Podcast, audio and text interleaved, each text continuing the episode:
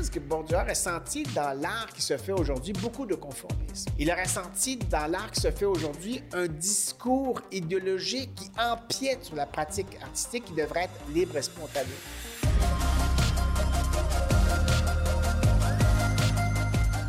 Bonjour et bienvenue à Parésia, votre balado qui prend le temps de penser.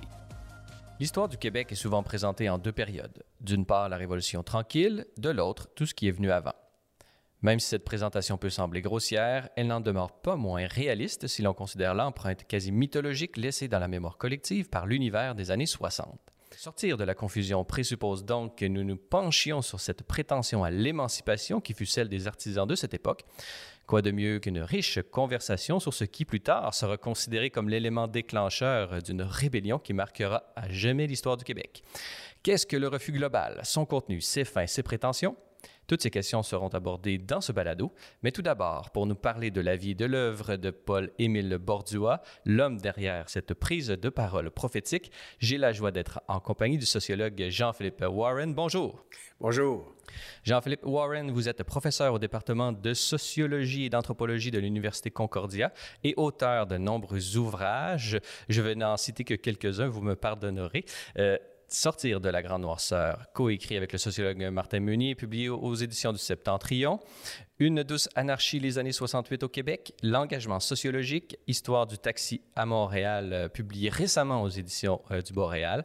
Mais comme je l'ai mentionné, c'est pour nous parler de la figure et de la vie euh, de ce peintre de chez nous, Paul-Émile Bordua, que nous sommes réunis aujourd'hui, puisque vous lui avez également consacré un ouvrage intitulé L'art vivant autour de Paul-Émile Bordua, lui aussi publié aux éditions du Boréal. Alors, Jean-Philippe Warren, peut-être avant de d'entrer dans le vif du sujet, pouvez-vous nous parler un peu de votre expérience personnelle? Qu'est-ce qui, qu'est-ce qui vous a intéressé particulièrement dans cette figure importante euh, dans l'histoire euh, euh, du, du, Québec, puisqu'ayant signé ce refus global qui a fait tant jaser? Jean-Philippe Warren.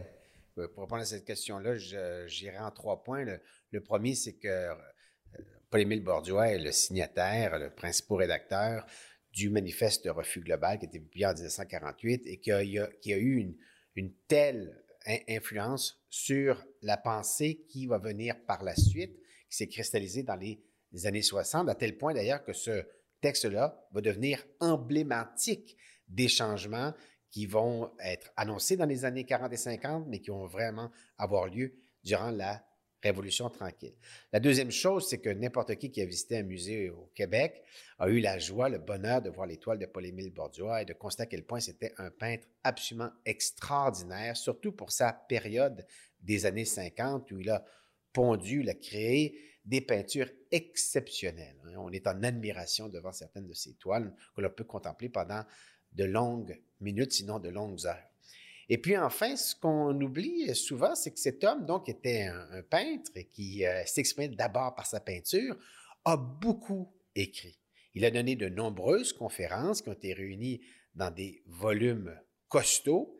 Et sa pensée est d'une grande richesse, d'une étonnante complexité. On disait d'ailleurs de lui qu'il pensait autant qu'il peignait ses toiles, et c'est très vrai. Et se plonger dans la pensée de Paul-Émile Bordua, c'est refaire le chemin d'un artiste relativement solitaire, même s'il était entouré, on le verra, mais relativement solitaire dans la société de son époque, qui a réussi contre vent et marée à établir ce qui était pour lui sa vérité esthétique.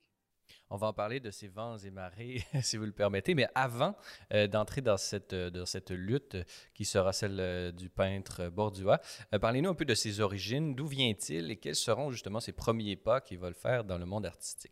Alors, ce, monument de la peinture est ce monument intellectuel est né dans un milieu modeste. Il est né en 1905, au tout début du, du 20e siècle, dans une famille qui habitait la ville de Saint-Hilaire une ville qui était à l'époque loin de Montréal parce que les moyens de communication n'étaient pas ceux d'aujourd'hui. Il n'y avait pas encore la, voiture, on dit au moins l'automobile n'était pas aussi diffusée qu'elle était maintenant. Son père était d'ailleurs voiturier et il n'était pas destiné à avoir une carrière de peintre. C'est le hasard qui en a voulu ainsi parce que lorsqu'il était à l'église donc de sa ville de Saint-Hilaire, il a croisé un type fabuleux, Osias le Duc, qui était déjà à l'époque un peintre célèbre qui avait été embauché pour décorer l'église de Saint-Hilaire.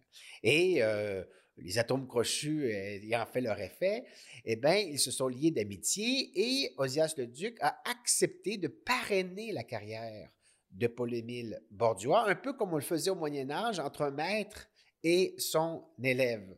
Et c'est un peu la relation de disciple à maître qui s'est nouée entre eux, qui s'est poursuivie avec les années, à tel point que, euh, encouragé par le duc, Paul-Émile Borduas a commencé à l'aider dans la décoration d'église.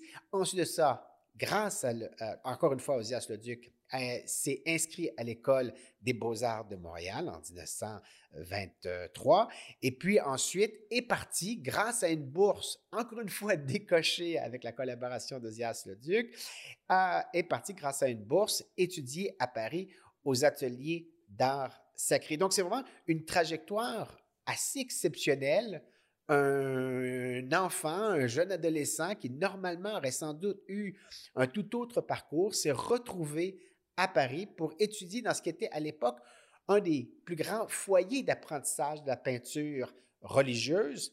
C'est les ateliers d'art sacré pour un jeune Canadien français catholique. Évidemment, c'est un peu la, la de la peinture, on va là euh, euh, se familiariser avec une forme de peinture qui se veut, évidemment, avant-gardiste, c'est un, grand mot parce qu'aujourd'hui, on regarde ce que, produit par exemple Maurice Denis, qui est un des deux directeurs des ateliers d'art sacré, puis on ne trouve pas ça si révolutionnaire, mais il y avait quand même là un message important que va retenir Paul-Émile Borduas, qui était le même d'ailleurs que lui avait communiqué Osias le Duc, c'est que la valeur d'une peinture est d'abord mesurée par la personnalité que lui insuffle l'artiste. On va voir des toiles, non pas pour contempler la chose elle-même qui est décrite et dessinée entre, euh, entre les, quatre facettes euh, du cadre, mais parce qu'il y a quelque chose là d'unique, de mystérieux. Et c'est quoi cette chose unique et mystérieuse? Eh bien, c'est l'âme de l'artiste lui-même. C'est pour ça d'ailleurs que les gens disent, mais pourquoi on va aller voir euh, un musée des toiles euh, de, nature morte? Hein? Pourquoi on va voir des, oignons, des poivrons, euh, des, pommes de terre? Pourquoi, si jamais ça nous intéresse de voir des poivrons, des pommes de terre et, des pommes, pourquoi on ne va pas au supermarché? Mais parce que la toile, c'est pas seulement ce qui est représenté directement, c'est aussi par derrière quelque chose de plus intangible et de plus mystérieux. Et c'est le message que va assimiler Paul-Émile Borduas lorsqu'il va euh, passer par les ateliers d'art sacré à Paris. Mais on est quand même loin du, Moyen Âge où est-ce que les artistes ne signaient même pas euh, leurs œuvres, voulant disparaître complètement devant la réalité artistique. Exact, effectivement, là, là-dessus, il y a vraiment un bon gigantesque. C'est l'individualisme moderne un bon, qui... Un bon quantique. Ben, l'individualisme moderne, oui, mais cette part de mystère qui fait partie de la personne, qu'est-ce que c'est pour un religieux catholique de l'époque? Ce qu'il y a de plus intime, ce qu'il y a de plus personnel et de plus précieux, de plus profond, eh bien, c'est la relation qui l'unit à la transcendance. Et cette transcendance, pour les catholiques, c'est bien entendu la figure de Dieu. Et donc, tout en exprimant ce qu'il y a de personnel en soi, l'artiste communique aussi quelque chose d'universel, de cosmique, d'absolu. Et c'est cette quête-là qui unit ce qui est profondément soi avec ce qui est profondément autre qui fait la valeur d'une œuvre pour quelqu'un comme Maurice Denis. Et donc, euh, notre Paul-Émile Bordua va revenir au Québec euh, éventuellement euh, justement, peut-être qu'il a été transformé. Parlez-nous un peu de son retour. Il a été, euh, disons, parrainé par Osias le Duc à tous les niveaux depuis son adolescence. Il est envoyé là-bas. Est-ce que le Borduas que va accueillir euh, le Duc est le même que lorsqu'il était parti? Euh, oui, je pense que sa personnalité n'a pas tellement été, été transformée par, par, son voyage, plutôt a été confirmée par son éducation artistique à, Paris. Et, il revient, par exemple, dans des conditions qui sont différentes. Le contexte a changé. C'est pas tant lui qui est transformé que le contexte qui s'est modifié. Pourquoi? Parce qu'il avait toujours été un rebelle. Il a eu des relations houleuses avec ses professeurs lorsqu'il était à l'École des beaux-arts de Montréal. Et lorsqu'il revient, il revient en 1928, mais très peu, très de temps après, c'est la crise économique. Et, euh, et Paul-Émile Borduas qui veut s'établir comme peintre, hein, c'est son but, c'est son objectif, c'est ça qu'il veut faire dans la vie. Il veut vivre de son art. il revient dans des conditions très difficiles. La crise économique, c'est une crise terrible pour le Canada français. Déjà que les Canadiens français n'étaient pas si riches, mais là, la crise va vraiment frapper de plein fouet leur économie. Ils vont se retrouver avec des taux de chômage affolants. On parle de 30% de taux de chômage à Montréal. Plusieurs institutions publiques sont proches de la faillite. Des institutions, évidemment, privées, elles, vont aller à la banqueroute. L'Église vit de dîmes et de charité. Et si jamais les Canadiens français n'ont plus un rond, si jamais ils n'ont pas de travail, ils ne peuvent pas donner et contribuer à leur institution religieuse, ce qui fait que celles-ci aussi ont des difficultés économiques réelles, ne peuvent plus embaucher, comme elles le faisaient avant la crise, des décorateurs d'église. Lorsque Paul-Émile Bordeaux a fait du porte-à-porte en disant Je reviens de Paris, j'aimerais ça avoir des contrats, on lui dit C'est bien dommage, mon petit garçon, mais nous n'avons pas un sou à dépenser pour un tel budget. On a de la difficulté à trouver de quoi payer pour chauffer nos églises. Hein. Euh, et donc, euh, Paul-Émile Bourdieu se retrouve devant une situation extrêmement difficile. À celle-ci s'ajoute le fait que le goût des curés qui ont la responsabilité d'embaucher des artistes pour décorer leur église, ce goût des curés est très peu développé. Ce sont des gens qui ont une éducation rudimentaire, surtout pour ce qui est du domaine artistique. Ils sont restés à des canons très strict et très conventionnel. Lorsqu'ils voyagent, ces gens-là, très peu d'entre eux voyagent, mais lorsqu'ils le font, ben, ils se rendent où? Ils se rendent à Rome. Et à Rome, ce qu'ils voient, ce sont des églises qui deviennent, pour ces gens-là, pour ces curés, pour ces religieux, la référence à reproduire ici au Québec sous un mode, de, comme un, on pourrait dire un sous-produit. Hein. Mais on peut penser justement à Osias Leduc qui lui-même va être envoyé par la communauté lermontaise à Rome pour étudier. Il va quand même réussir à s'approprier, oui, les canons de la peinture euh, de la Renaissance italienne, mais il ne va pas simplement reproduire, il va avoir, euh, il va réinterpréter pour lui-même euh, ses, peintures et développer un style vraiment particulier. Mais on le voit, c'est qu'on voit qu'il y a une carrière divisée en deux. C'est un peu caricatural de le faire ainsi, mais pour les besoins de la démonstration, on peut dire que comment? Allons-y. Ah, allons-y. On peut dire qu'il y a du côté ses, ses commandes et puis de l'autre côté ses peintures personnelles. Et du côté de ses commandes qu'il fait pour avoir de quoi manger, eh bien, il, euh, il se plie très généralement aux critères esthétiques de ceux qui l'embauchent et ce sont des œuvres qui sont assez mièvres, pas tellement intéressantes, bien faites, parce que c'était quand même un grand artiste, mais, mais sans réelle valeur euh, euh, telle qu'on pourrait les admirer dans un autre contexte que celui euh, du, Québec et qui nous intéresse. Et lorsqu'on se tourne vers ses œuvres personnelles, il y a quelque chose d'extraordinaire. Là, il y a une poésie, là, il y a une beauté, là, il y a, quelque chose qui transcende la toile, qu'on ne retrouve pas ailleurs. Et donc, on le voit bien que Osias Duc a été obligé de se limité, de se, de se, contraindre dans son exercice euh, de peintre décorateur afin de se conformer aux canons de son époque. Tandis que, tandis que Bordua devra, on lui exigera la même chose et son tempérament va faire en sorte qu'il va peut-être avoir un refus de la conform, du conformisme. Oui, puis euh, euh, Paul-Émile Bordua bientôt va avoir une famille, une femme et des enfants qu'il faut nourrir, il a besoin de revenus et donc il peut pas, il n'est pas dans la même situation qu'Osias le Duc, il ne peut pas autant que lui vivre un peu de, de bohème. Euh, il est confronté à la nécessité de s'imposer comme artiste pour avoir un revenu. Les curés et les religions en général n'ont pas d'argent pour l'embaucher, mais en plus, lorsqu'ils ont de l'argent, ce qu'ils veulent comme toile, c'est pas ce que Bordeaux voudrait produire. Bordeaux dit, moi, je voudrais que mes toiles respirent ma, personnalité, qu'elles expriment le mystère de l'existence dans ce que ça a de plus intime et de plus trouble. Et les curés disent, ben moi, je suis allé à Rome, puis ce que j'aime, c'est des beaux ciels bleus pastel, euh, c'est des chérubins avec euh, des joues et des fesses euh, roses. c'est un, peu ce qu'on voit dans, pour peu qu'on s'intéresse aux, églises, ce qu'on voit encore aujourd'hui dans les églises qui ont été construites dans les années 20 et 30, qui paraît à 100 ans de distance moins pire que c'était à l'époque, parce que vous savez, le kitsch vieillit bien, c'est une des choses qui vieillit bien, c'est le kitsch. Le kitsch des années 30, 40, 50, ça, ça fait. Il demeure kitsch en 2021. Comment? Il demeure kitsch en 2021. Il demeure kitsch, mais ça fait moins mal à regarder parce que justement, on dit que ça n'existe plus. Mais si, si jamais on vous, on vous disait qu'on allait décorer votre maison aujourd'hui, maintenant, en 2021, selon les canaux esthétiques qui prévalaient dans les églises des années 20-30, vous allez dire, mais non, s'il vous plaît, c'est pas ça que je veux chez moi. Mais évidemment, là, comme c'est très lointain c'est très distant, on a plus de facilité à l'apprécier, mais pas, pour Paul-Émile Bourdois, c'est une calamité. Il ne veut pas devenir cet homme-là qui fait des espèces de peintures à numéros euh, pour reproduire euh, de manière euh, maladroite ce qu'on peut admirer à Rome. Donc, il est dans une impasse et sa porte de sortie, ça va être de trouver du travail à l'école du meuble. Mais là, vous allez dire, mais ouais, mais là, qu'est-ce que c'est que ça? C'est quelqu'un qui s'est décidé dans une grande carrière de peintre. Normalement, il devrait au moins être professeur à l'école des beaux-arts. C'est un, minimum. Et puis, non, il est refusé à l'école des beaux-arts parce qu'on le trouve euh, trop contestataire.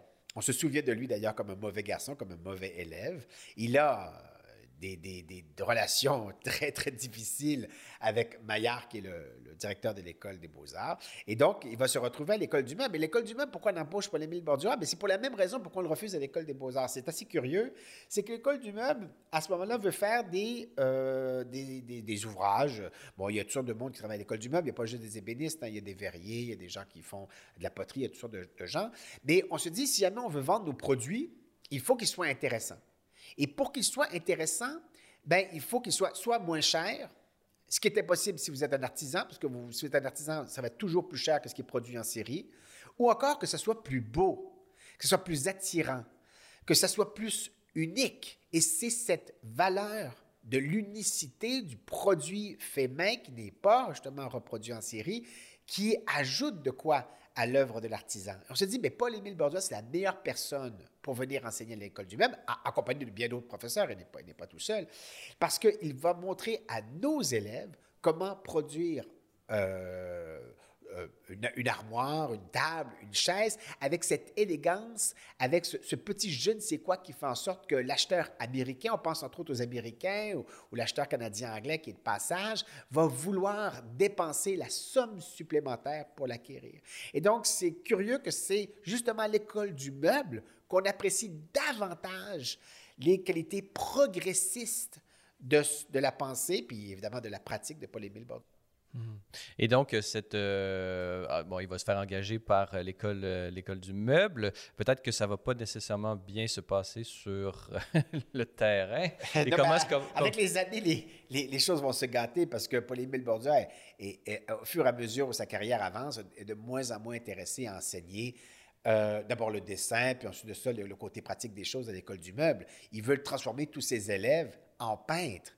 Et les, Évidemment, certains élèves sont surpris, mais les plus surpris, ce sont les parents qui paient pour l'éducation de leur enfant à l'école du meuble. Et là, qui disent, mais qu'est-ce que c'est que cette chose? J'envoie mon enfant pour apprendre à être ébéniste. Il revient et me dit J'aimerais ça avoir une carrière de peintre, alors qu'on sait qu'être un peintre au Québec à l'époque, c'est être sans le sou. Hein. C'est complètement désargenté. Donc, les parents se révoltent, euh, écrivent des lettres au directeur euh, de, l'école du MEP pour dire mais, Écoutez, il faut faire quelque chose. Il, faut, il que vous teniez la bride à ce, professeur qui, est, turbulent, qui n'en fait qu'à sa tête. Et, la, la solution, avant même le refus global, la solution de compromis, ça va être de donner à Bordua le même salaire mais lui enlever le cours de peinture, ce qui va considérer Paul-Émile Bourdieu comme une immense trahison. Euh, bon, euh, il y a d'une part sa carrière euh, qui va, se, qui va se déployer à la fois à l'école du meuble, mais aussi comme artiste d'un côté, d'un peintre, un peu comme peut-être à l'inverse de Michel-Ange. Michel-Ange était un sculpteur qui ne voulait pas peindre, lui, il était un peintre qui ne voulait pas sculpter, pourrions nous dire.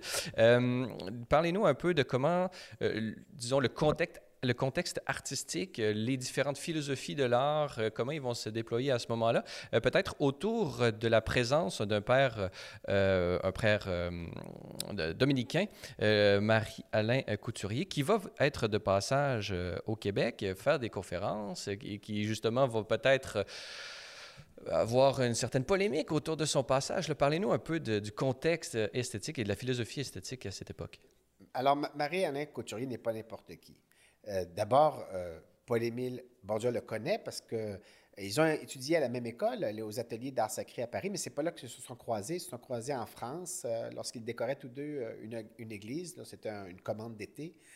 Et ils se sont liés d'amitié à ce moment-là. Et Paul-Émile Bourdieu avait été fortement impressionné par le père Couturier. Deuxièmement, le père Couturier est un dominicain. Et les dominicains sont les héritiers de la pensée de saint Thomas d'Aquin. Et saint Thomas d'Aquin est à l'époque le penseur officiel, le théologien officiel de l'Église catholique. Le docteur Angelicus. Le docteur Angelicus, exactement. Et donc, lorsque vous êtes un dominicain, lorsque vous êtes un frère prêcheur, vous portez la parole de la personne la plus légitime au sein même de l'institution cléricale. C'est pas n'importe quoi. Troisièmement, euh, Couturier, le père Couturier, est euh, un type qui, qui a décidé de se vouer à la cause du renouvellement des codes esthétiques religieux dans le monde catholique. Il le fait déjà avant même de, passer à Montréal. Il le fait déjà par une revue qui s'appelle la revue L'Art Sacré. C'est une revue, donc, qui est un des fers de lance de l'aggiornamento des codes esthétiques dans le monde catholique. la pensée de, Couturier est assez simple. Il dit, écoutez, il y a plein de personnes qui étaient impies, athées, euh, qui est des, gens qui ne croyaient pas en Dieu, agnostiques ou d'autres religions, qui ont produit dans l'histoire de l'humanité des œuvres exceptionnelles. Donc, c'est, ne suffit pas de dire, de dire on, va, on va restreindre ce qu'on considère comme le beau en art à ceux qui ont euh, été baptisés. Il y a plein de gens qui n'ont pas été baptisés, qui ont fait des choses merveilleuses. Et d'ailleurs, certaines de ces choses merveilleuses que, ces personnes-là ont produites sont dans des églises catholiques à l'époque euh, où parle et écrit le père couturier. Et on peut penser à la Renaissance, on peut repasser à la Renaissance. Donc, il y avait déjà une tradition catholique de réinterprétation du, du paganisme qui, était déjà, euh, qui, était peut-être sur le, sur le déclin au, sein même de l'Église, mais qui, qui, qui, méritait d'être redécouvert. Donc, cette, il s'insérait dans une tradition. Euh. Tout à fait. Puis le, Couturier disait que l'inverse était aussi vrai, parce qu'il ne suffit pas d'être un bon catholique, d'être pratiquant. Euh, d'avoir la foi du charbonnier pour faire des œuvres magnifiques. c'est aussi simple, évidemment, toute personne qui euh, fait ses génuflexions, puis ses pattes nôtres, réussira à produire des chefs-d'œuvre. Donc, le père Couturier disait, non, ça prend quelque chose de plus. Il ne faut pas demander à l'art ce que l'art ne peut pas donner, il faut demander à l'art ce qui est propre à l'art. C'est l'idée de l'art pour l'art. Est beau en soi l'œuvre elle-même, sans être rapporté à qui en est l'auteur le, père Courtier disait, il n'y a pas d'un côté des œuvres catholiques et d'autre côté des œuvres non catholiques dans le domaine de l'art. Dans le domaine de l'art, il y a de belles œuvres et il y a de mauvaises œuvres ou des œuvres médiocres. Et donc, c'est ainsi qu'il divisait euh, l'histoire de l'art. Et cette, cette réflexion-là n'était pas vraiment révolutionnaire à l'époque, parce qu'au euh, Québec, on n'aurait jamais conçu que, par exemple, un, peintre juif puisse faire des ornementations d'église euh, euh, dans le Québec catholique. Ça aurait été inimaginable, ça aurait été un véritable scandale. Et pourtant, c'est ce que proposait le père euh, Couturier, ce qu'il va faire d'ailleurs par la suite dans, les années 50, avec, autour de la querelle de l'art sacré. Alors, ce, type-là, avec ces idées-là, débarque à Montréal en 1940 et il va faire de, de courts séjours à Montréal jusqu'en 1945. Pourquoi? Parce que c'est la guerre et puis qu'il se réfugie à New York comme beaucoup, beaucoup euh, d'intellectuels français et d'artistes français. Ce qui fait qu'il y a une communauté d'artistes à New York, euh, très euh, petite. Et, et, comme elle est petite, ce sont des gens qui se tiennent ensemble, qui se fréquentent régulièrement. Et le père Couturier va, on pourrait dire, voir ses idées renforcées, exacerbées, solidifiées par son expérience new-yorkaise. Il va se dire, tout ce que j'ai pensé jusqu'à maintenant, euh, euh, euh, je, est confirmé. avec encore plus de certitude, oui, est confirmé. Et, et donc, c'est vraiment la voie de, de, l'avenir pour ce qui est de l'art dans le domaine, dans, dans, le monde catholique. Et il, arrive à, Montréal, et puis à Montréal, ben, il fréquente quelques petites personnes qui ont, qui ont les mêmes idées que lui. Et parmi ces personnes, ben, il y a Paul-Émile Bourdieu. Et Paul-Émile Bourdieu dit l'arrivée de de couturier à Montréal, c'est un peu comme si la, glace était brisée. Hein. Euh, donc, euh, parce qu'il a donné une caution comme religieux, et pas n'importe quel religieux, comme religieux dominicain, et puis comme, pas n'importe quel dominicain, dominicain français. à l'époque, hein, on ne jure que par Paris, donc on, a ce type-là qui a une énorme euh, autorité qui dit, écoutez, moi, je crois qu'effectivement, on peut désormais dissocier la valeur, on va dire, euh, théologique, euh, dogmatique de l'artiste, de ce qui se retrouve sur sa toile. Ce qu'il faut demander à l'artiste, c'est qu'il puisse insuffler à la toile le mouvement de l'art lui-même Et qu'est-ce qui exige le mouvement de l'art lui-même? Il exige de constamment se dépasser. La reproduction, la répétition tue l'art. L'art n'existe que dans la nouveauté et ça va être l'illustration de, quelque chose à quoi on va donner le nom de l'art vivant, hein, cette, euh, démarche selon laquelle le véritable art, l'art authentique ne peut qu'être vivant. Tout art qui se recroqueville sur euh, des canons euh, traditionnalistes se nie lui-même. Et là, vous comprenez qu'un tel message, dans le Canada français de l'époque, ça a l'effet d'une bombe. Hmm. Et justement, pouvez-vous nous décrire, cette euh, bombe? La glace est, brisée. Comment ça va se passer? Est-ce que ça va être dans les journaux qu'on va critiquer le père couturier? Comment ça va se passer concrètement? Alors, on n'ose pas trop s'attaquer au père couturier. Oui, oui, il y a des critiques du père couturier, bien entendu, mais disons qu'il est un peu préservé des foudres parce qu'il y a un statut particulier. On ne s'attaque pas à l'époque aux prêtres, aux religieux. On a de la difficulté à faire ça. Donc, c'est plutôt les autres autour de lui qui gravitent autour de lui à Montréal, les, les, Québécois, euh, qui vont subir... Euh, euh, les attaques des milieux conservateurs. Pourquoi? Parce que les milieux conservateurs disent, écoutez, l'art euh, la valeur de l'art, ce n'est pas ce que raconte le, père Couturier. La valeur de l'art tient à, son prosélytisme pour défendre les valeurs nationales. Et les valeurs nationales, c'est quoi au Québec de l'époque? C'est d'abord être un bon euh, catholique et ensuite de ça, être un bon nationaliste. Et donc, ce qu'on doit promouvoir comme art dans les écoles, dans les musées, les quelques musées qui existent, euh, les galeries, euh, c'est euh, un art bucolique, champêtre, un peu carte postale, où on célèbre les belles vertus là, du monde ancien. et, les, belles qualités, les belles, les belles valeurs du peuple rural canadien-français. Et donc, il faut, d'une part, faire la promotion euh, d'une image du Canada français bucolique, heureuse, euh, harmonieuse. Alors, on voit des, des, des, granges, par exemple, dans la campagne, avec des gens qui font leur labour, euh, des, images des familles heureuses, épanouies, etc. Et puis, ensuite, il faut préserver cet art des influences extérieures. Et ça, c'est très mauvais pour le développement de l'art au Québec. Pourquoi? Parce que les artistes les plus novateurs à ce moment-là, ce sont surtout les peintres juifs de Montréal et les peintres socialistes de Montréal. Et donc, lorsqu'on dit qu'il faut prévenir l'art québécois des influences extérieures et que l'on bloque la possibilité pour les artistes montréalais de s'inspirer de ce que font les meilleurs artistes, les artistes les plus prometteurs de, ce moment-là, ben on fait en sorte qu'on gèle, hein, on congèle le développement de l'art au Québec. Et c'est ce qui va être euh, critiqué euh, par euh, Bordua. Parlez-nous un peu de, de, l'influence que cette présence, bon, il se, il connaissait avant, le, le, glacier brisé, donc Bordua regardait déjà un peu le développement et comment les choses allaient. Il avait d'une certaine façon déjà choisi son, son camp, l'esthétique qu'il qu'il de laquelle il voulait vivre et qu'il voulait incarner. Euh, comment se va s'opérer l'éventuelle rupture avec l'Église? Est-ce que ça a déjà eu lieu ou est-ce qu'il déjà, il prend ses distances de plus en plus? Ça se fait graduellement ou c'est euh, drastique? Comment s'opère la rupture de Bordeaux avec l'Église catholique? De 1940 à 1945, il n'y a pas de rupture entre Bordeaux et l'Église catholique parce qu'il y a plein de gens au sein de l'Église catholique. L'Église catholique, c'est un, un, univers assez infiniment complexe et vaste, même dans la petite société canadienne-française. Et euh, il y a plein de gens au sein de cet univers catholique qui sont d'accord avec Paul-Émile Bordure, qui font les mêmes constats que lui, qui dressent les mêmes conclusions. Il n'est pas seul. Évidemment, je dis au tout début de notre conversation qu'il était relativement solitaire, et c'est vrai parce que quand même, le milieu artistique euh, avant-gardiste euh, du Québec des années 30 et 40, c'est pas un groupe de gens extrêmement nombreux. Mais au sein de ce groupe peu nombreux, il y a, il y a plein de, personnes qui partagent les idées de Paul-Émile Bordure et qui croient comme lui qu'on doit euh, sortir de cette pensée selon laquelle l'art trouve sa valeur dans la promotion euh, de l'Église catholique et puis euh, de la nation canadienne française. Qu'il faut mettre, dire donc à bas le goupillon et la tuque, comme on va le retrouver dans le refus global.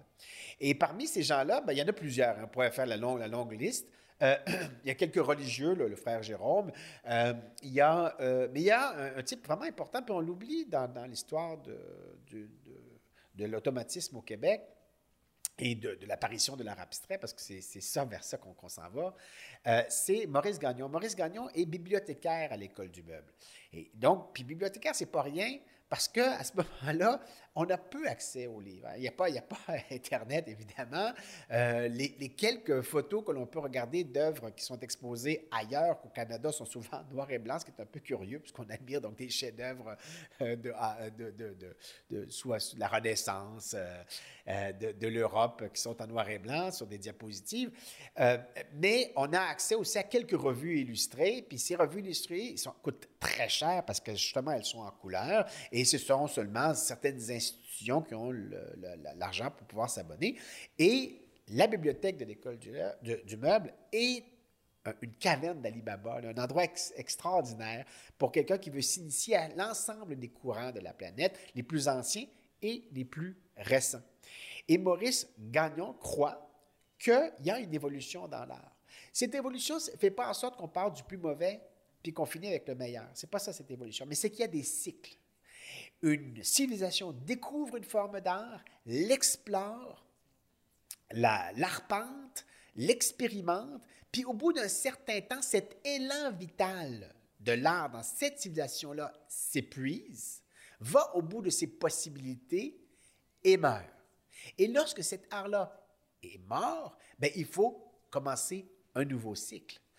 Et selon Maurice Gagnon, ce qui est arrivé, c'est que l'art euh, euh, figuratif euh, qui a eu son essor à peu près au moment de, la Renaissance, est arrivé au bout de ses possibilités dans les années, dans les années 20, les années 30, et que on, on, commence un nouveau cycle, mais que malheureusement, au Québec, on s'accroche encore aux vieilles habitudes et aux routines de la pratique artistique. Il faut donc s'échapper, il faut donc s'évader de ce carcan pour pouvoir embarquer dans la nouvelle aventure. Et quelle est cette nouvelle aventure? Pour Maurice Gagnon, la nouvelle aventure, c'est celle du surréalisme.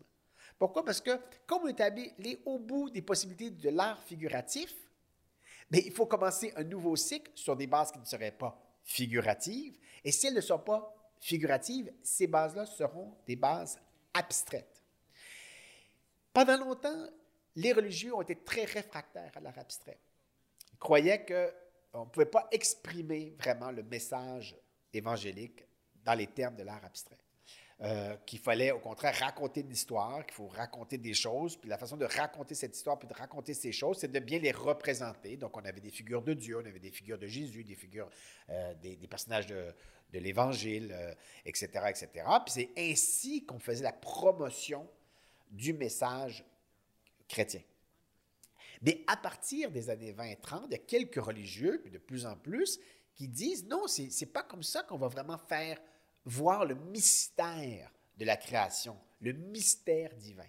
C'est au contraire en entrant dans l'indicible, dans euh, l'ineffable, dans l'inexprimable, qu'on va arriver à faire voir autre chose, justement, qui se cache derrière les apparences et qui est le propre de la foi, le propre de la transcendance, le propre euh, du divin. Dans la poésie, la réflexion est déjà entamée au sein des religieux. Les religieux disent oui, c'est vrai qu'en poésie, avoir une poésie qui est simplement descriptive, c'est pas très intéressant. la, véritable poésie qui peut exprimer la relation que l'être humain a avec Dieu, cette véritable poésie, elle a quelque chose, on appelle ça pur, la poésie pure. La poésie pure, parce qu'elle est tellement éthérée, elle est tellement sublime qu'elle échappe au sens et à l'entendement. Et lorsque vous lisez le poème, vous ne comprenez pas tout, et c'est justement parce que vous ne comprenez pas tout que vous débutez à comprendre, que vous commencez à comprendre ce a réellement derrière et qui est le, plus important, le plus essentiel. Et cette réflexion-là, donc, qui préoccupait les poètes, était transposée chez les artistes. Et Maurice Gagnon est l'un de ceux qui se fait le héros, dans les deux sens, de, euh, euh, de cette pensée nouvelle. Et en discussion en conversation avec Paul-Émile Bordua, parce que euh, l'un est bibliothécaire, mais l'autre enseigne à l'école du meuble, donc ils sont très régulièrement réunis, ils vont commencer à proposer une nouvelle forme d'entendement de l'art qui serait l'art non figuratif, l'art abstrait. Et ça, c'est quelque chose qu'on n'avait pas vu encore au Québec. On avait vu des gens pousser assez loin la logique d'Ozias le Duc. du c'est des, des œuvres figuratives. Mais avec une part, il y avait une espèce de halo, il y a quelque chose de, mystérieux, de, déroutant dans l'étoile d'Osias le Duc.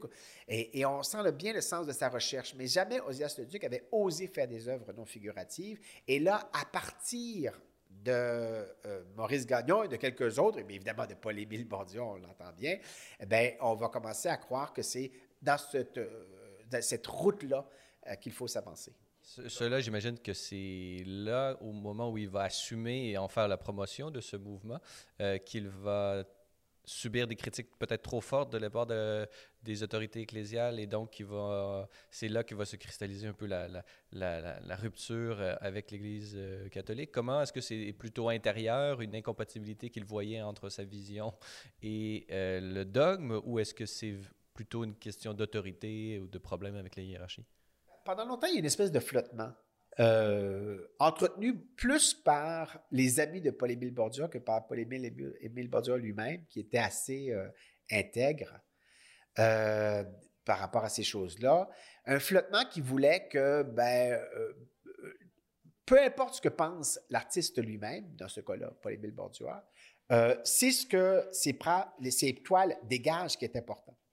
Et donc, Paul-Émile Bordia a beau raconter ce qu'il veut, euh, lorsqu'on regarde ces toiles, ben, c'est l'impression qui s'en dégage, c'est l'impression qu'on en reçoit euh, qui fait la valeur de l'œuvre. Et Paul-Émile Bourdieu va insister contre une telle, une telle attitude pour dire non, non, non, moi j'ai quelque chose que je veux dire et je ne vais pas me contenter de peindre. S'il avait fait, sans doute qu'il serait passé à l'histoire comme quelqu'un qui a pu faire un bon bout de chemin avec les catholiques les plus progressistes de sa société. Mais je vais donc pas me contenter de peindre, je vais aussi écrire ce que je pense. Et c'est là le point de rupture. Le point de rupture, on le, cherche dans les toiles de Paul-Émile On dit, ah, ces toiles étaient tellement scandaleuses qu'on ne pouvait pas les accepter. Pas, c'est pas vrai du tout. Beaucoup de gens étaient prêts à accepter les toiles de Paul-Émile Bordier. Beaucoup de gens trouvaient que qu'il peignait, c'était de véritables chefs-d'œuvre. Le problème, c'est ce qu'il disait, ce qu'il enseignait, ce qu'il écrivait. Et évidemment, le point de bascule, c'est refus global. Puisqu'avec Refus Global, là, c'est noir sur blanc, c'est je hais la société dans laquelle je, suis.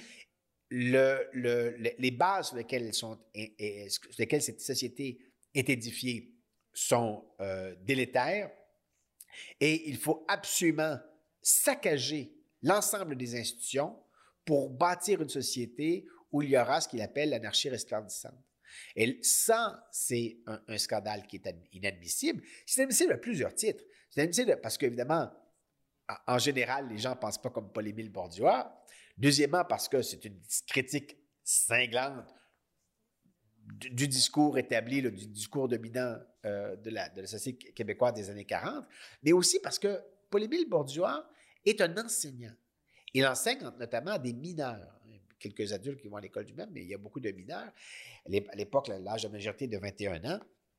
Et les gens disent, on ne peut pas accepter qu'on ait quelqu'un qui est un militant d'une cause, peu importe la cause. Évidemment, on aurait accepté si la cause avait été une cause traditionnelle, c'est bien entendu, mais là, on prend prétexte du fait qu'on est contre toute, euh, cause, tout militantisme, pour dire que c'est pas acceptable qu'un enseignant comme ça lave les cerveaux de nos élèves pour leur faire gober des choses qui sont vraiment étranges, euh, déroutantes, euh, bizarroïdes, farfelues, probablement aussi, euh, on pourrait dire, viciées et vicieuses, mais, mais aussi pour, pour profiter des cours où il doit donner un enseignement pratique pour entonner un discours qui est un discours théorique. On avait déjà retiré, j'ai dit tantôt, les cours de peinture de Paul-Émile Bourdieu. Et puis là, on se dit, ben, il faudrait peut-être lui retirer tous ces cours, parce que là, ça n'a pas de bon sens d'avoir, euh, un tel énergumène dans les classes de l'école du même. Et Gauvreau va dire, je, n'ai pas le choix.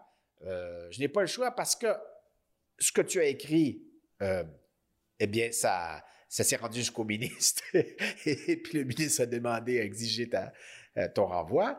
Mais, mais Gauvreau dit aussi que le, directeur dans l'école du meuble, il dit aussi, ça, ça, je n'ai pas le choix parce que je vois bien que l'enseignement de ce qu'on a à donner à l'école du meuble ne t'intéresse plus. Tu es ailleurs et donc tu ne remplis pas les obligations d'un véritable euh, professeur dans notre institution. Donc, faut pas oublier ça. Paul-Émile Bourdieu est parti dans une guerre. Hein, c'est vraiment une guerre qu'il livre. Il est, parti en guerre. Et, euh, et malheureusement, il croit qu'il va gagner. Et ça va euh, euh, se solder par sa défaite. Pourquoi il croit qu'il va gagner? Il croit qu'il va gagner, entre autres choses, parce que au même moment, ou peu, de temps avant, Pélan Alfred Pellan, qui est son ennemi juré. Ils ont une rivalité énorme. Euh, Pellan est considéré à l'époque comme un bien meilleur peintre que Paul-Émile Bordua, puis Paul-Émile Bordua, lui, pense qu'il est un bien meilleur peintre que Pellan. Donc, ils sont une espèce d'un combat de coq. Et, Alfred Pellan, euh, euh, lui, est à l'école des beaux-arts, pendant que Paul-Émile Bordua est à l'école du meuble. Donc, il ressent un peu le, fait que Pellan a une meilleure position que lui. Et Pellan va se rebeller comme Paul-Émile Bordua contre son directeur de son école, qui est Maillard, Charles Maillard, et Alfred Pellan va gagner la bataille. C'est Maillard qui va être expulsé alors que tout le monde s'attend à ce que ce soit Pellan. Et, lorsque Pellan triomphe, Paul-Émile Bordua a l'impression que lui aussi peut arriver à, vaincre, euh, euh, peut-être pas Gauvreau, mais à vaincre ceux qui sont contre lui dans, dans, cette espèce de bras de fer. Et ça va être un peu à sa surprise qu'il va y avoir une réaction aussi, cinglante. Lui-même ne s'attend pas euh, généralement à, un tel tollé. Hein. Le milieu de l'art, c'est un milieu relativement petit. Oh, il, il s'est dit, ben, ce qu'on fait, ça probablement que ça ne fera pas l'effet d'une si grande bombe. Et c'était un peu sa surprise de voir que, oui, ça, ça, s'est conclu non seulement par son renvoi de l'école du meuble, mais aussi par euh, sa marginalisation à peu près complète au sein de sa société, à tel point qu'il va être obligé de s'exiler.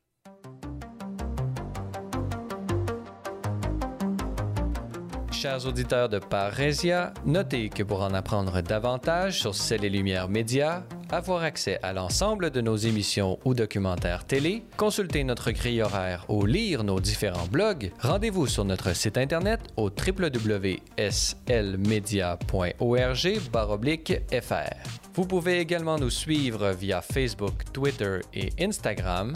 Grand merci à tous ceux qui veulent bien nous laisser un commentaire sur votre plateforme balado préférée ou en s'engageant par leur mention j'aime ou leur partage.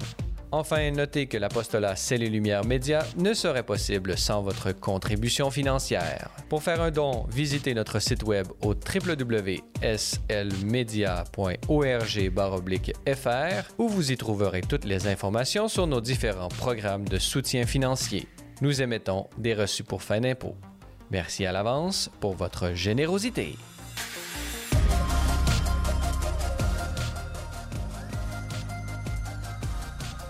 Nous sommes toujours en compagnie euh, du sociologue Jean-Philippe Warren pour parler de son livre L'art vivant autour de Paul-Émile Bordua, publié aux éditions du Boréal. Euh, dans la première euh, partie de ce balado, Jean-Philippe Warren, nous avons vu comment la vie et l'œuvre de Paul-Émile Bordua va passer graduellement euh, euh, d'une vision sacrée de l'art. Il va travailler pour Osias le Duc, il va aller étudier aux arts sacrés et euh, graduellement, il va se séparer de, du milieu conservateur lié de l'esthétique conservatrice qui est vraiment dans le mimétisme de ce qui a déjà été fait et qui va finalement se solder par son expulsion du, de l'école du meuble et qui euh, va euh, faire en sorte qu'il va partir en guerre, comme vous l'avez dit, contre euh, une certaine vision de la société très fermée aux évolutions possibles, évolutions qui étaient,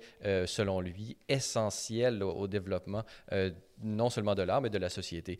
Euh, vous avez brièvement mentionné euh, le refus global. Euh, allons-y, plongeons dans ce texte, dans ce manifeste qui a fait école et qui a une influence importante sur, sur le développement de l'histoire du Québec par la suite. d'où lui vient un peu cette intuition? Pourquoi, d'où vient l'idée d'un, texte qui, dans lequel serait résumé l'ensemble des griefs qu'il avait contre la société? Jean-Philippe Warren. Alors, des manifestes, il y en a eu plusieurs au Québec, il y en a eu plusieurs ailleurs dans le monde. C'est devenu une pratique courante du milieu artistique dès le 19e siècle. Euh, on forme des cénacles, euh, on forme des petits groupes, et pour se positionner par rapport à ceux qui les ont précédés, ces petits groupes vont écrire des textes qui sont des textes polémiques, où ils affirment haut et fort leurs nouvelles convictions contre les convictions anciennes. L'art, à partir du 19e siècle, un peu avant mais certainement à partir du 19e siècle, est fondée sur l'idée de l'avant-garde, c'est-à-dire du dépassement. Chaque, nouvelle école arrive avec une idée neuve de ce que doit être l'art. Et c'est dans cette idée neuve que réside sa contribution à l'histoire de l'art. Pas tellement dans, la valeur de ce, que, ce cette école fait en, soi. C'est pas tellement intéressant. Euh, la preuve en est que si jamais aujourd'hui vous faites euh, des toiles impressionnistes, personne ne va être en pamoison devant, vos toiles. Hein. Pourquoi c'est extraordinaire, les impressionnistes? C'est parce que à l'époque, ça s'était jamais fait. Et donc, c'est dans la nouveauté, dans cette idée d'avant-gardisme et de dépassement, que l'art trouve sa valeur et sa dynamique propre. Et pour affirmer donc aux yeux du reste du monde euh, que ce que l'on fait, c'est différent, c'est original, bien, on produit des manifestes. Alors, euh, euh, dans le milieu artistique, les, manifestes qui inspirent Paul-Émile Bourdieu sont très certainement ceux des surréalistes, les surréalistes publient plusieurs manifestes. Et euh, Paul, Émile, euh, pas Paul Breton, pardon, est, un homme prolixe. Euh, il aime, il aime écrire et il va donc publier quelques, quelques manifestes. Et à chaque fois, les manifestes du surréalisme affirment l'idée qu'il faut d'abord s'opposer à la société des bourgeois parce que c'est une société anonyme, c'est une société du contrôle, c'est une société normée, normale. Et pour, pour valoriser l'individualité, dans l'individualité, évidemment, ce qui est important, c'est l'originalité. Et puis aussi, Paul-Émile Bordua est euh, encouragé à écrire un manifeste par le fait qu'il y a déjà un manifeste qui vient de paraître au Québec pour les écoles artistiques d'avant-garde. C'est celui de, on va dire, son, rival préféré, euh. Alors, Alfred Pellan fait, a fait paraître en même temps, en 1948, un manifeste qui s'appelle Prisme Dieu, qui est un manifeste assez informe, inconsistant, très consensuel. D'ailleurs, le, titre lui-même le dit un peu, Prisme Dieu, c'est, on pourrait dire, c'est la perspective d'un artiste hein, euh, qui n'a pas fait grand bruit. Pourquoi il n'a pas fait grand bruit? Parce qu'il n'affirmait finalement pas grand-chose. Euh, si vous avez la chance de lire Prisme Dieu, Prisme Dieu, vous allez voir que, dans le fond, ça, étire un peu la sauce. Ça dit que il faut que laisser la place euh, au génie, au génie de, artistique ou le, génie du peintre. Euh, et, puis que, euh, et puis que ce qui est important, c'est de, un peu de réconciliation euh, de tous les genres dans leur dépassement. Ce qu'essaie d'ailleurs de faire au même moment Alfred Pellan, parce qu'Alfred Pellan essaie de dépasser les courants artistiques, mais en les subsumant dans leur totalité. Il est allé à Paris, euh, euh, Alfred Pellan, il est resté assez longtemps d'ailleurs à Paris, beaucoup plus longtemps que, Bourdieu. Il est revenu seulement à cause que c'était la Seconde Guerre mondiale. Et euh, Pellan croit qu'il faut effectivement produire une nouvelle étape de l'art contemporain, mais que cette nouvelle étape, elle ne va être réalisée qu'en intégrant, qu'en assimilant l'ensemble des courants artistiques, ce qui fait que de manière assez curieuse, les toiles d'Alfred Pellan sont beaucoup plus proches du surréalisme que, euh, que celles de Paul-Émile Bordua. La pensée de Bordua est plus proche du surréalisme, mais pas ses toiles. Donc ça, c'est un, aspect, assez, amusant. Mais toujours est-il que donc Pellan a publié son manifeste et Bordua se, trouve pressé de publier le sien. Hein. il s'est dit, là, il, faut, faut que je me dépêche, moi aussi on va publier, et le mien va être tonitruant. Hein. Autant celui de Pellan était plate, ennuyeux et, plus susceptible de, susciter euh, la discussion et la réflexion, le mien, le mien va frapper fort et il va donc euh, se mettre à l'écriture de ce manifeste qui, frappe effectivement fort. Hein. C'est sûr quand mes, quand mes rêves partent en guerre, donc ce sont ces rêves qui partent en guerre et il va y avoir des, des phrases assassines sur euh, l'actuc et le goupillon, sur une société québécoise recroquevillée qui a peur de tout. Hein, il va dire peur blanche, peur verte, peur bleue, etc. On, a peur de peur rouge, on a peur de tout ce qui bouge. Alors que le sentiment qui devrait habiter les Québécois et les Québécoises, c'est plutôt celui de l'inquiétude. Les Québécois et les Québécoises devraient être inquiets. Pourquoi? Parce que l'inquiétude, c'est le sentiment de quelqu'un qui est éveillé. C'est quelqu'un qui euh, euh, a conscience que les choses pourraient être différentes et que peut-être il est en train de rater sur l'essentiel. L'inquiétude, elle est bonne, elle est bénéfique, elle est fertile. Quelqu'un qui est habité par l'inquiétude, c'est quelqu'un qui est toujours en train de se poser des questions, qui est en train de douter et donc qui est en train d'avancer avancer dans la réflexion, avancer dans, le développement de soi, avancer dans la possibilité de, revenir de ses erreurs et de trouver des vérités. Quand que quelqu'un qui est dans la peur, c'est quelqu'un qui est enfermé. C'est quelqu'un qui se refuse justement à être confronté aux événements, à l'histoire, aux autres, à l'étranger. C'est quelqu'un qui érige des murailles. On va parler d'une espèce de muraille de Chine symbolique qui avait été érigée autour du Canada français. Et c'est pas ça du tout qui est nécessaire. Et donc, les, phrases de Paul-Émile Bourdieu sont très, très dures envers sa société parce qu'elle aurait trahi euh, ce qui fait qu'une vie vaut la peine d'être vécue. Mais au-delà même de la critique de la société, c'est ça qu'on oublie. On, voit le, le comme quelque chose de très québécocentrique, mais Paul-Émile Bourdieu voit grand, on pourrait dire, et l'horizon de sa pensée ne se limite pas du tout aux frontières du Québec. Il croit que c'est la civilisation occidentale au complet qui, depuis le Moyen Âge, a fait fausse route. Euh, qui s'est retrouvé dans une impasse et qu'il faut refaire le chemin inverse, recommencer à partir du Moyen Âge sur des fondations entièrement nouvelles. Et une des, cibles favorites de Paul-Émile Bordias, c'est la rationalité. Le monde dans lequel il habite, c'est un monde de la rationalité, ou qui se veut à tout le moins rationnel, et qui, au nom de cette rationalité, a commis une série euh, d'erreurs, de dévoiements, parce que cette rationalité-là, elle a mené à la trahison de l'âme, de la spiritualité, de la transcendance, de la beauté. Et en remplacement donc de cette euh, rationalité, ce qu'il faut faire, c'est place, comme il le dit, place à, la magie. Et, ça, euh, ce message-là n'est pas vraiment entendu aujourd'hui. Je dirais que c'est une part du refus global qu'on a oublié. Mais à, l'époque, Paul-Émile Bourgeois a, vraiment un discours radical. Il ne veut pas euh, telle et telle réformette. Il ne veut pas simplement euh, bouleverser les, codes et les organisations de la société canadienne-française. Il, est parti dans quelque chose de grand. Et on, raconte, alors, est-ce, que c'est exagéré? Est-ce que c'est est-ce que pas un peu euh, théâtralisé? Mais on raconte qu'en 1953, parce que les automatistes, donc le groupe de, jeunes, ont réuni autour de Paul-Émile Borduas, donc après leur refus global, a entendu qu'il y avait la guerre en Corée, euh, ce groupe-là se serait réjoui parce qu'il dit enfin une troisième guerre mondiale, ça va être justement une occasion pour faire table rase du passé puis repartir euh, à zéro. Donc, c'est vraiment, on dit aujourd'hui, on dit, oh mon Dieu, ils étaient vraiment assez convaincus, assez radicaux. Oui, oui, il était, ils avaient un projet qui est un projet grandiose.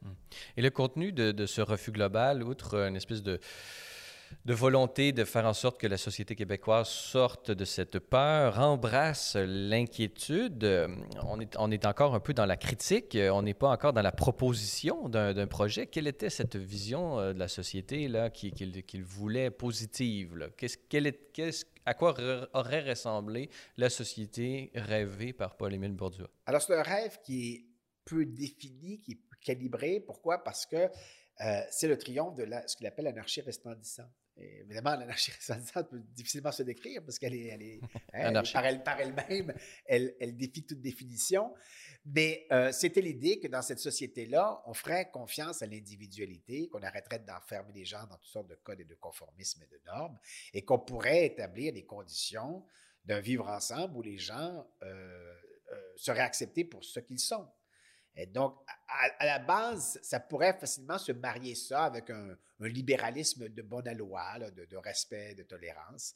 Euh, mais évidemment, chez Paul-Émile Bourdieu, c'est poussé beaucoup plus loin parce que ça se, s'arrive à, l'idée qu'il est possible pour l'individu de faire corps avec le cosmos. C'est pas, pas juste une anarchie resplendissante qui serait matérialiste. Euh, il y a encore beaucoup de spiritualité dans la pensée de Paul-Émile Bourdieu, une espèce de mysticisme. Il croit que euh, le, destin de chaque individu, c'est de trouver la connexion qui l'unit avec le reste de l'univers. Et c'est ça qu'il va essayer de faire dans ses toiles, même si Refus Global parle peu de peinture. Hein. Ce n'est pas, un texte qui parle de peinture, c'est un texte qui parle de, euh, de du, déraillement euh, qui, a, eu lieu à partir de la Renaissance et qui a fait en sorte qu'on a bâti une société qui ne cultive pas la personnalité de chaque euh, citoyen et citoyenne, qui au contraire oblige les gens à s'enfermer dans des cases et à porter des numéros. Et ce refus global euh, qui va, d'une certaine façon, avoir une influence énorme sur euh, le Québec par la suite, a posteriori, pourrions nous dire, puisque au moment même de la publication en 1948 euh, du reflux global, il va y avoir bon, un retentissement, mais peut-être peut-être limité, puisque c'est en 1960, le jour même, l'année même de sa mort, que on va non pas nécessairement récupérer, mais qu'on va assumer le refus global comme étant un projet de, société et on va s'en servir comme matrice pour pouvoir guider euh, les réformes à faire. Euh, parlez-nous un peu de, cette, euh, de ce refus global et de l'influence qu'il va avoir, non pas seulement sur, sur l'Église, mais peut-être sur la société en général au Québec. Jean-Philippe Warren. Alors, Paul-Émile Bourdieu meurt en 1960, à peu près au même moment où Jean Lesage est élu, donc il y a une coïncidence entre les deux. Il meurt au moment où débute la Révolution tranquille, et cela fait euh, une douzaine d'années à peu près qu'il est dans un purgatoire, parce qu'il euh, a d'abord connu l'exil euh, de Montréal, ensuite l'exil aux États-Unis, et finalement l'exil, en France, où il est décédé. Il, et le refus global paraît euh, comme un épiphénomène dans, sa trajectoire, euh, pas personnel évidemment, parce que ça a des répercussions extrêmement importantes, mais sur son appréciation comme artiste. Mais parlez-nous un peu des raisons de son exil. Qu'est-ce que, est-ce que ça va être les représailles du, du monopole ecclésiastique qui va faire en sorte qu'il, doit devoir euh, s'enfuir? Oui, ben, oui, devoir s'enfuir. En fait, euh, il, euh, donc, il publie le, refus global, ça, fait scandale comme on le sait, mais euh, très peu de gens suivent la controverse. Le refus global lui-même, c'est 400 exemplaires, c'est pas tant que ça, et pourtant, ça n'arrive pas à se vendre. très peu de gens achètent, l'ouvrage, je ne sais pas si on peut dire l'ouvrage, en tout cas le collectif. Et, et Paul-Émile Bourdieu perd son emploi à l'école du meuble, va se retrouver à ne pouvoir survivre que grâce à ses revenus d'artiste qui sont pas très importants. Euh, il divorce euh, avec sa femme, donc il y a des ennuis aussi personnels, familiaux. Euh, ces toiles, jusqu'à peu près au refus global, sont pas très intéressantes quant à moi. Alors, on me contradira, mais, moi, je trouve que ces toiles sont assez pauvres, vraiment pas, pas rien de, d'assez magnifique pour crier au génie. Mais à partir de 48, pouvant se donner entièrement à son art, il semble qu'il y ait une espèce euh, de, moment de, bascule. Et puis, on voit vraiment Paul-Émile Bourdieu commencer à produire des œuvres de plus en plus extraordinaires. Il se révèle vraiment comme un grand peintre, quant à moi, dans mon jugement personnel, après 1948. Il va être plus sollicité, évidemment, parce que ses, toiles sont plus appréciées. Il va euh, se demander s'il n'y aurait pas la possibilité aux États-Unis de trouver un meilleur marché pour ses toiles. Il faut qu'il vive, hein. il faut qu'il faut qu'il vende ses toiles pour se nourrir. Donc, il va euh, avoir des ateliers aux, aux États-Unis pour pouvoir créer, puis avoir accès à des gens qui ont assez de sous pour pouvoir acheter des œuvres abstraites. Le marché de l'art euh, américain est en pleine expansion, est en plein boom. Il y a de plus en plus de galeries. Il y a de plus en plus de gens qui sont euh, multimillionnaires et qui cherchent à travers euh, l'achat de, de, toiles et d'œuvres d'artistes de montrer qu'ils sont non seulement riches, mais éduqué et sophistiqué. Et puis, euh, euh, Paul-Émile Bourdieu, comme beaucoup de gens de cette génération, a une fascination qu'il garde pour Paris, euh, la, ville lumière. Gérard Pelletier disait, c'est de Paris que vient toujours la lumière. C'est donc cette idée-là, cette fascination pour, pour la ville de Paris. Que réussir à Paris, c'est vraiment le le, sommet de la gloire pour un artiste. Et donc, Paul-Émile Bourdieu va déménager à Paris pour cette raison, même si il va y être beaucoup moins bien traité qu'il l'était à New York. Euh, notamment parce qu'il avait à New York plus facilement accès au marché canadien, qui va toujours rester le marché privilégié pour les œuvres de Paul-Émile Bourdieu. Les œuvres de Paul-Émile se vendent ailleurs qu'au Canada, mais la très, très vaste majorité d'entre elles se vendent à non seulement des individus, qui habitent le Canada, qui sont intéressés par l'art canadien parce qu'ils sont eux-mêmes canadiens, mais des institutions aussi canadiennes qui sont de plus en plus bien fournies en ressources. Pourquoi? Parce que c'est l'explosion au Canada de l'État-providence. Les institutions ont de plus en plus d'argent, grossissent, ont des fonds qui leur sont alloués pour acquérir des œuvres, achètent les œuvres de Paul-Émile Bordua lorsqu'il habite New York, mais aussi lorsqu'il habite Paris, parce qu'elles sont envoyées euh, par bateau euh, jusqu'ici. Donc, Paul-Émile Bourdieu connaît, connaît un, exil, mais un exil dont il profite parce que, comme je l'ai dit, c'est à partir des années 40 la reconnaissance dans les milieux les plus avertis des courants artistiques de l'art abstrait. Euh, c'est Jackson Pollock, c'est l'exemple euh, évidemment facile, là, mais c'est le premier exemple qui nous vient à l'esprit lorsqu'on pense à, cette reconnaissance de l'art abstrait aux États-Unis. Jackson Pollock devient quasiment du jour au lendemain une immense vedette. Hein, il y a ces, photos dans, dans, dans, live. Euh, il, dans live, pardon, il y a des photos dans live. Donc, il y a une immense vedette aux États-Unis, au sud de la frontière. On s'arrache ses toiles qui coûte mais une véritable fortune. Et soudain, on se dit, ben puisque je ne peux pas acheter du Jackson Pollock, peut-être que je pourrais acheter quelqu'un qui est dans son entourage ou qui gravite dans le même milieu ou qui a connu les mêmes influences et qui a, dont l'éclosion correspond à peu près à la même période. Et donc, il y, a, de plus en plus de demandes pour des peintres abstraits. Puis des peintres abstraits au Canada, il n'y en a pas beaucoup. Puis comme je dis, l'avant-gardisme veut qu'il faut acheter celui qui a été le premier parce que c'est, la valeur vient du fait qu'on a de l'originalité, non pas de la beauté de ce tellement de ce qui se retrouve sur la toile. Et comme Paul-Émile Bourdieu est un des premiers, sinon le premier, le père de l'automatisme au, Canada, ces toiles sont éminemment recherchées et il va donner connaître, au fur et à mesure qu'on progresse dans les années, une extraordinaire consécration. Ça s'accompagne du fait que ces toiles sont de plus en plus géniales, quant à moi. C'est vraiment les, plus on progresse, plus on voit qu'il euh, déploie ses ailes comme, artiste. Et il meurt en 1960. Et lorsqu'il meurt en 1960, il est construit comme véritablement un génie de la peinture, comme un monument de la peinture au, euh, au Canada. Nonobstant ce qu'il a écrit dans son, dans son manifeste, auquel on s'intéresse assez peu d'ailleurs. il pensait toutes sortes de choses, c'est un artiste, un gars flyé. Euh, il a des idées un peu bizarres, c'est normal, il vit dans la bohème, il faut leur pardonner. C'est comme euh, Van Gogh, il est un peu fou, mais bon, ça n'empêche pas c'est toi de se vendre à, à, coups de millions. Et euh, son manifeste ne va être réellement repris dans la conscience commune que tard dans la décennie 60. Je pourrais même, si on voulait absolument dater, là, on dirait 1968. 1968, pourquoi? Ben pour deux choses. La première est assez banale et triviale, c'est que c'est les 20 ans d'anniversaire de Refus Global. Et à chaque fois qu'il y a des anniversaires, ben on en profite pour faire des expositions, pour en parler, pour imprimer l'ouvrage, etc. Et donc, il y a de plus en plus de gens qui discutent euh, à cette occasion du 20e anniversaire de Refus Global.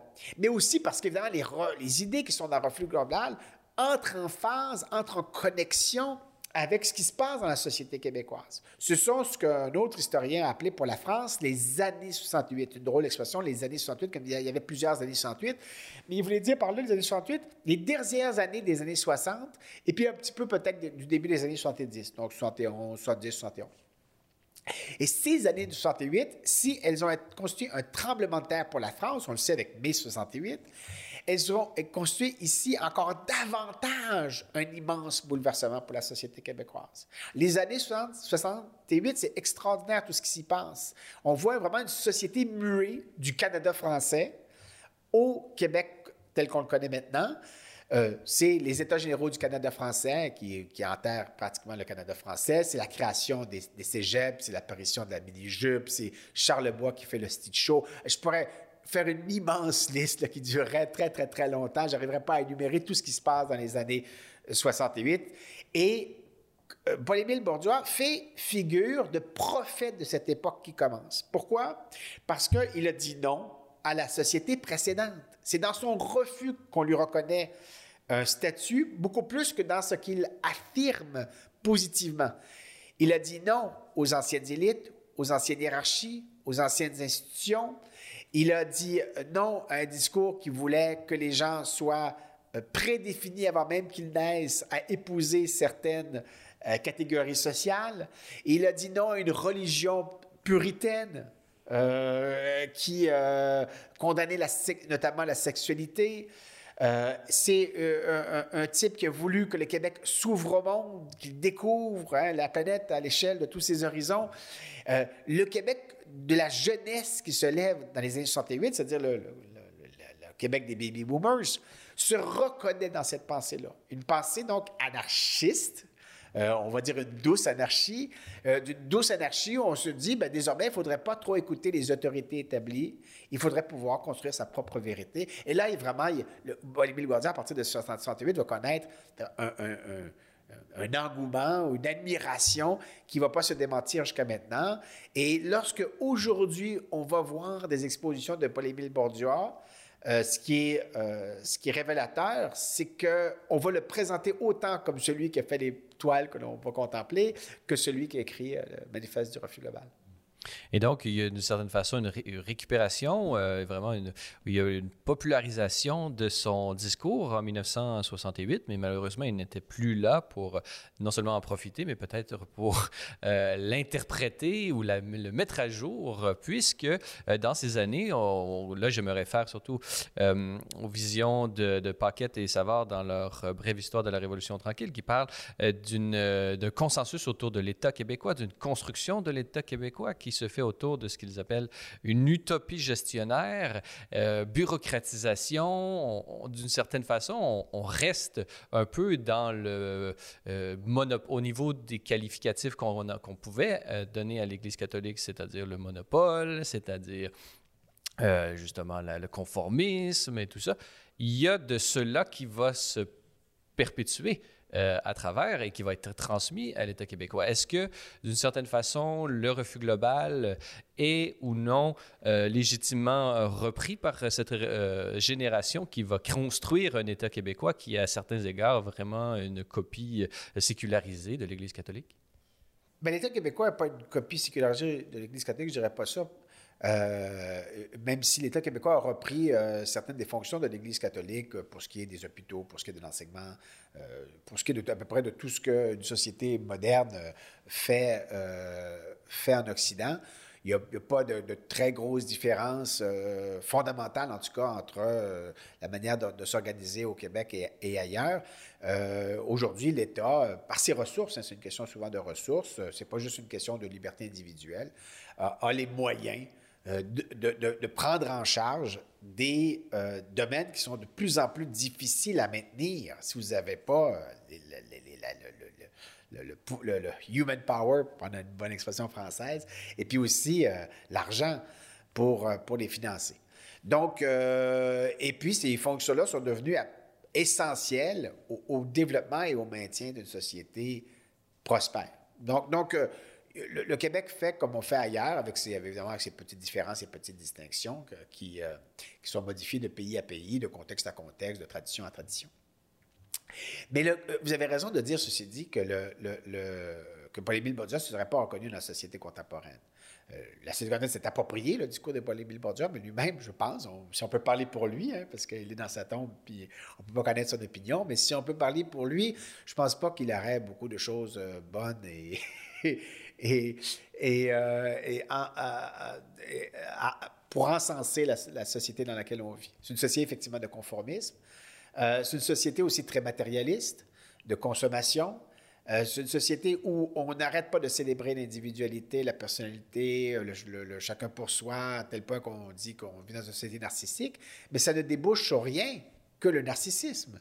Tandis que Paul-Émile croyait que non, la, liberté laissée à chacun allait être utilisée pour que la personne puisse aller au bout d'elle-même.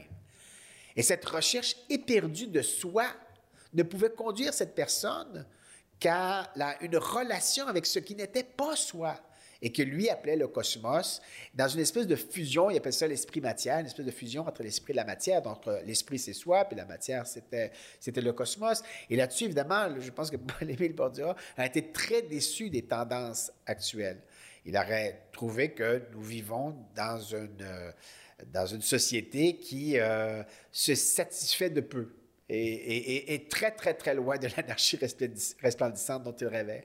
Puis du point de vue de l'art également, parce que c'est sûr qu'aujourd'hui, il, y a plein d'organisations qui appuient les artistes. Il y a des, fonds particuliers, il y a des bourses qui sont octroyées, il y a le Conseil des arts et puis toutes sortes d'autres conseils, des maisons de la culture qui permettent de faire en sorte que le Québec aujourd'hui a par habitant beaucoup plus d'artistes qu'il n'en a jamais compté dans son histoire. Le petit milieu très restreint euh, euh, des artistes euh, montréalais des années 40 a été remplacé par une communauté très dynamique, puis en plus en communication avec le reste de la planète.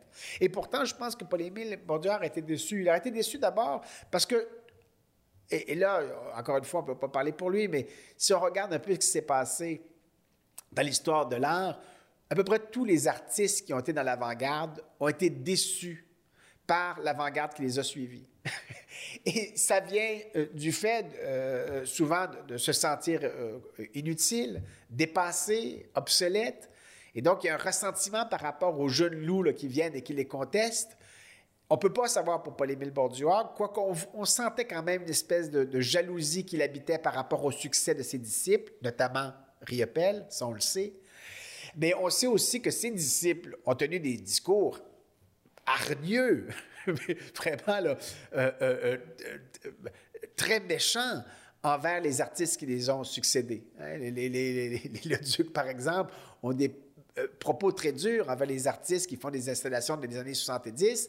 Et puis, si jamais vous remplacez les mots euh, euh, artistes qui font des installations des années 70 par automatistes dans les années 40, 50, mais vous obtenez le même discours que les élites tenaient sur Bourdieu et, et ses disciples ou, ou, les gens de sa fraternité.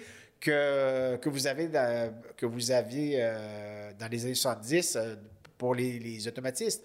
Donc, donc là-dessus, je reste c'est une fatalité qu'on soit déçu par ceux qui nous succèdent. Euh, même s'il y a des artistes, je suis sûr, qui sont plus euh, magnanimes. Mais aussi, je pense que Bourdieu a senti dans l'art qui se fait aujourd'hui beaucoup de conformisme, beaucoup de normativité. Il aurait senti dans l'art qui se fait aujourd'hui un discours idéologique qui empiète sur la pratique artistique qui devrait être libre et spontanée. Que les artistes d'aujourd'hui se sentent investis d'une cause, il faut qu'ils défendent euh, telle et telle chose, que ce soit l'environnement ou que ce soit euh, les exclus, euh, et que c'est de là que leur œuvre tire sa légitimité et sa valeur. Et c'est à ce compte-là qu'elle vaut quelque chose. Alors que Paul-Émile Bourdieu a dit non, il ne faut, il faut pas que vous ayez l'intention lorsque vous créez votre œuvre. L'intention, elle est néfaste selon ses propres mots. On est encore dans la morale, la même, la même façon que l'Église utilisait l'art et les artistes pour faire justement la promotion, bon, vous l'avez mentionné, du nationalisme d'une part, mais aussi de la morale, de la vertu de l'autre part. On est un peu dans le même schéma aujourd'hui où est-ce que la, celui, celle, l'institution qui a pris le relève de l'Église pour le mécénat elle aussi en vient à faire, euh, à demander aux artistes de faire de la morale avec ben, Je pense que c'est quelque chose que reprocherait Paul-Émile Bourdieu. Il, dirait vous, euh, que vous euh, trahissez la, la, dynamique qui doit habiter tout artiste authentique et qu'à ce compte-là, aujourd'hui, on n'est pas beaucoup plus avancé, si jamais on accepte évidemment sa, sa perspective à lui, mais qu'on n'est pas beaucoup avancé du côté d'un art qui exprimerait réellement la pureté ou l'authenticité de la démarche esthétique de chacun. Et à ce, compte-là, je, pense que, euh, loin de se reconnaître dans la société contemporaine, et en particulier dans le monde artistique contemporain, euh, Paul-Émile Bordura serait euh, assez tragiquement déçu. il reprendrait son combat.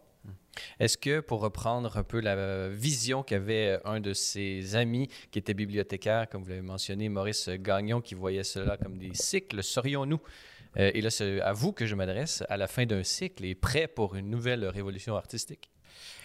C'est une grande question. Vaste, vaste et grande question. Ce qui empêche ça ou qui rend ça plus difficile, c'est que le monde de l'art est beaucoup moins régulé et contrôlé par des instances euh, des instances clés. Il est beaucoup plus morcelé et éclaté qu'il ne l'a jamais été. À l'époque, vous saviez, vous avez l'école du meuble, l'école des beaux-arts à Montréal et à, Québec. Euh, il y avait euh, deux galeries d'art à peu près et deux musées avec très peu d'œuvres.